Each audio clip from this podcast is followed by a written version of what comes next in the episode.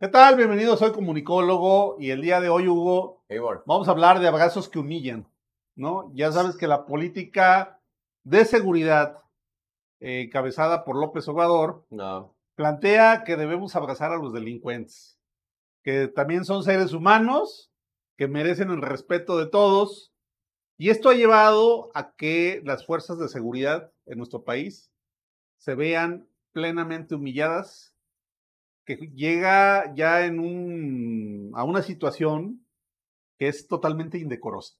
No, y hasta el discurso de los niños, lo veíamos en nuestros videos de, de la semana pasada, Joel, en cómo una niña dice, estamos preocupados porque, pues ya, o sea, pues nos acosan, nos secuestran, nos llevan como si fuera nada y no es necesario que sea de noche. Y ya cuando sale de la boca de una niña y lo vivimos en la realidad, pues sí, hay abrazos que humillan, pero a todos los mexicanos, no nada más a una persona, y eso es lo que vamos a platicar en este video. Quédense con nosotros. Bienvenidos, soy comunicólogo y Joel Díaz.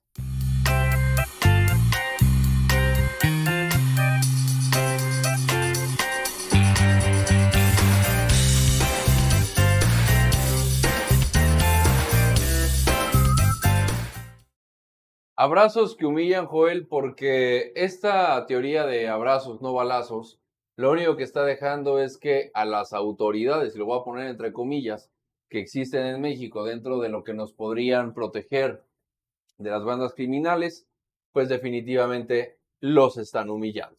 Sí, sí eh, fíjate que es, es este cada día más triste, ¿no? Hemos visto videos de cómo convoyes de eh, narcotraficantes Sí. De repente pasan junto a militares y, y no hacen absolutamente nada, ¿no?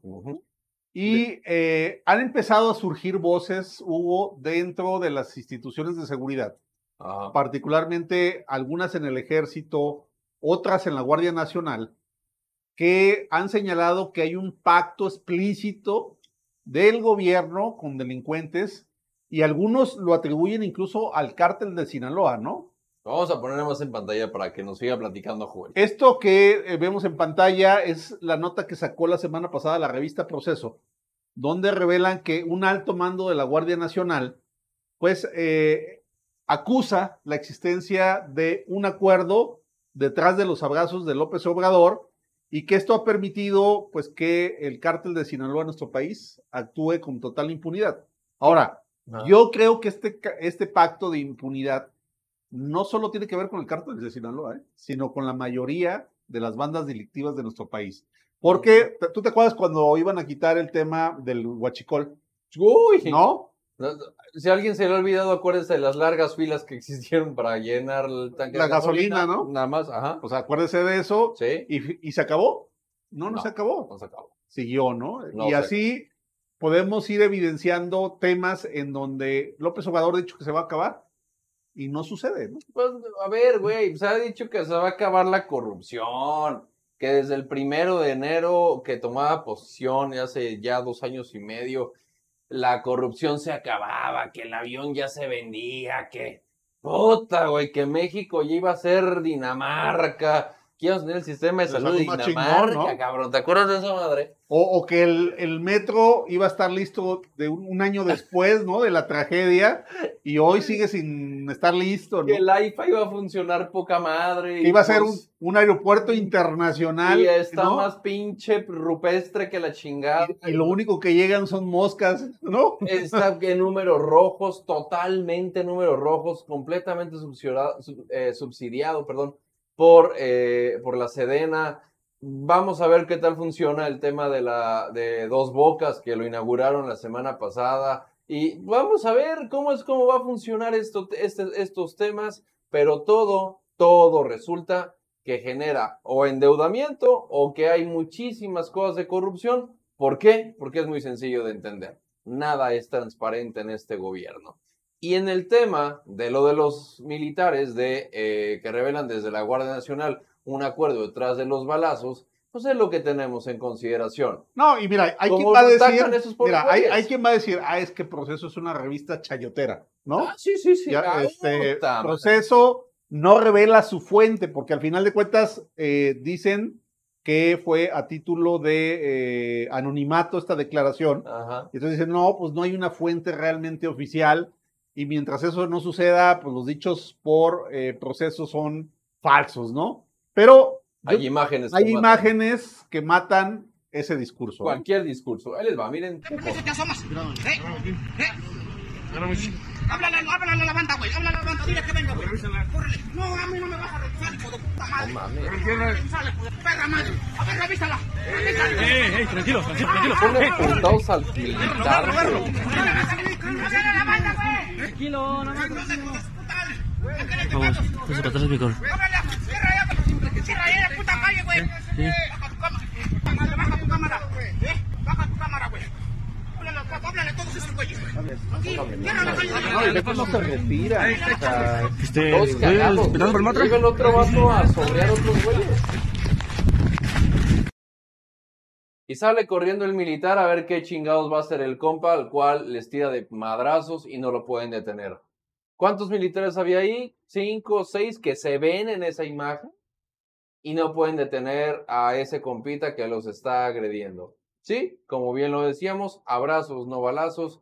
Y esto de que el acuerdo viene de que no los pueden detener y no pueden hacerles nada, pues ahí está, Lo- ¿no? Lo estamos viendo, Güey, qué tristeza, cabrón. ¿no? Di- a- imagínate cómo se debe sentir un militar de hace algunos años que representan un- un- una, una disciplina para ser militar, que tienen una- un rango importante, que se chingaron por completo, dándose a respetar, para que vean este tipo de mamadas, güey. Sí. Debe ser lamentable, lamentable además, mira, por completo, cabrón. No vayamos más lejos, Hugo. En, no hace muy, muchos años, No. Las instituciones más respetadas en, digamos, cuando le preguntaban a la gente cuáles eran las instituciones en las que menos creía, casi siempre los que salían mal eran los partidos políticos, Claro, los legisladores, ¿no? claro. Este, eran mal evaluados, pero las instituciones que salían bien evaluadas siempre era la Marina, Los el ejército, los bomberos. ¿no? Sí. Hoy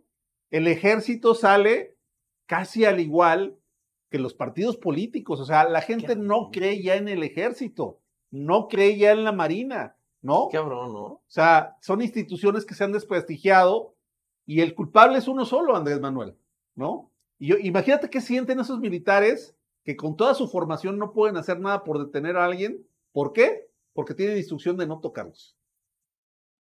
Así, así de triste Ay, no. y lamentable. Y esto cada día lo vemos. Y eso también es preocupante para el ciudadano común porque estamos pues indefensos, ¿no?